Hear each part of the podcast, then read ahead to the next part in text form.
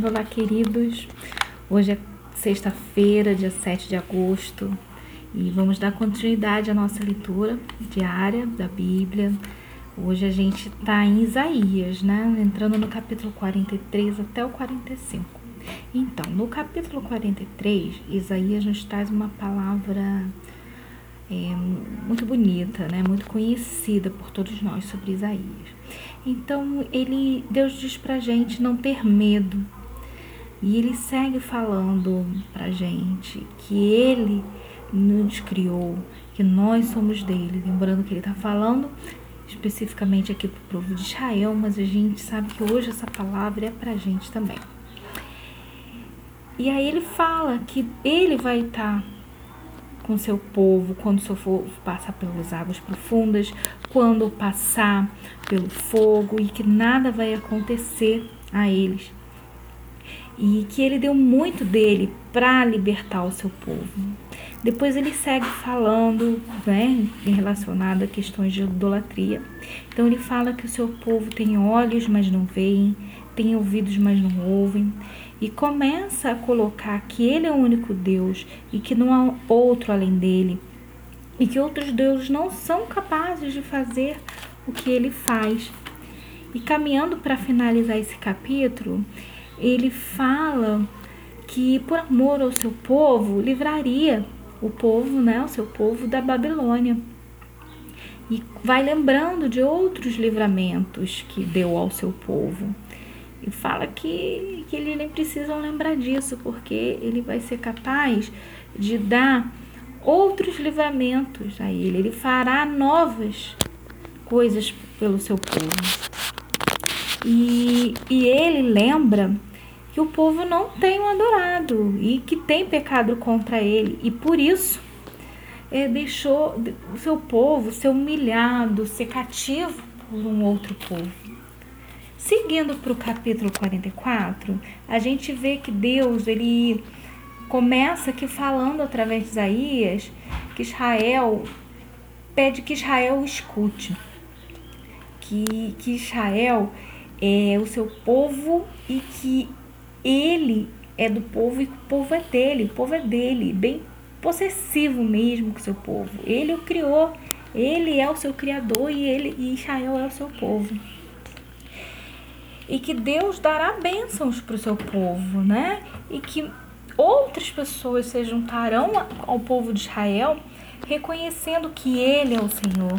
E Ele reafirma que Ele é o único, Ele é o primeiro, Ele é o último e que e que é, é perdão e que nenhum outro nenhum outro Deus né é capaz de anunciar o que vai acontecer só Deus vai lá e fala e, cumpre o que promete sabe o que o que está traçado para o seu povo e ele vai seguindo, condenando a idolatria. Então ele diz que isso é tolice. Ele diz que serão humilhados aqueles que, que adoram imagens. E ele vai falando assim da materialidade das imagens, né? Fala que, que o homem ele é tolo e não perceber que está tá adorando ali uma madeira, que está adorando um metal de uma maneira muito clara, falando que assim, com a mesma madeira que você vai lá e você queima, você faz uma imagem e você o está adorando, né? Então ele fala aqui novamente que ele criou seu povo para servi-lo, não para servir a outro, né?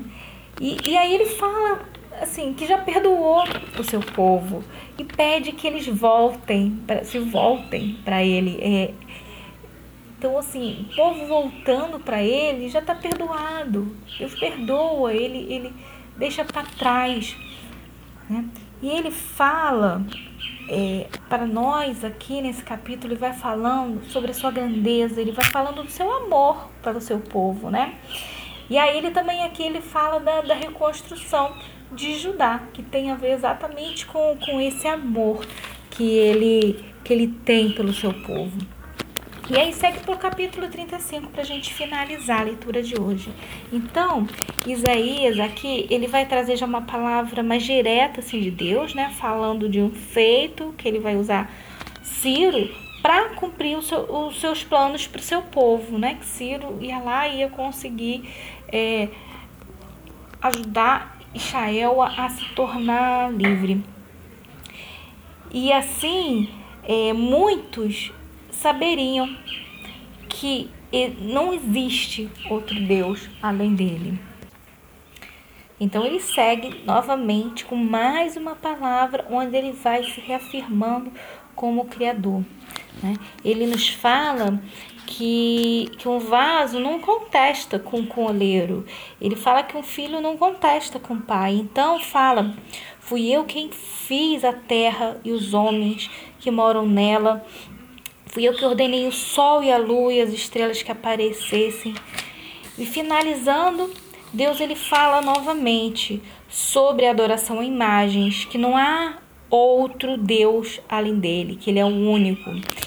E, e, e ele é fiel ao seu povo.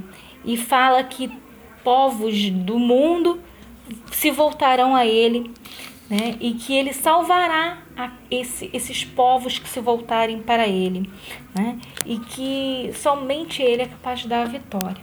Então esses três capítulos, ele a gente vê pontos de reafirmação de que ele é o único Deus. Ele, ele vai condenando a idolatria e ele vai explicando muito claramente essa questão de que não passam de imagens, são incapazes de, de, de, de ter o poder dele, de saber prever, de saber determinar como, como ele determinou. Só ele foi capaz de, de, de, criar o universo, quando ele fala da lua, da estrela, e quando ele reafirma que criou o povo, que separou a ele. Ele está reafirmando isso o tempo todo. E ele vai repetindo várias vezes, né, nesses três capítulos. Ele vai afirmando: Eu sou o único. Então ficamos com essa palavra hoje, a gente bater essa tecla de que ele é o único. Né? E, que, e que outros deuses a gente bota no, no nosso caminho, que outros deuses a gente a gente vai colocando para além de imagens, né? Hoje a gente pode falar de outras coisas que a gente adora. E ele reafirma para a gente o tempo todo que ele é o único. Então não esqueçamos dessa palavra. A paz para vocês.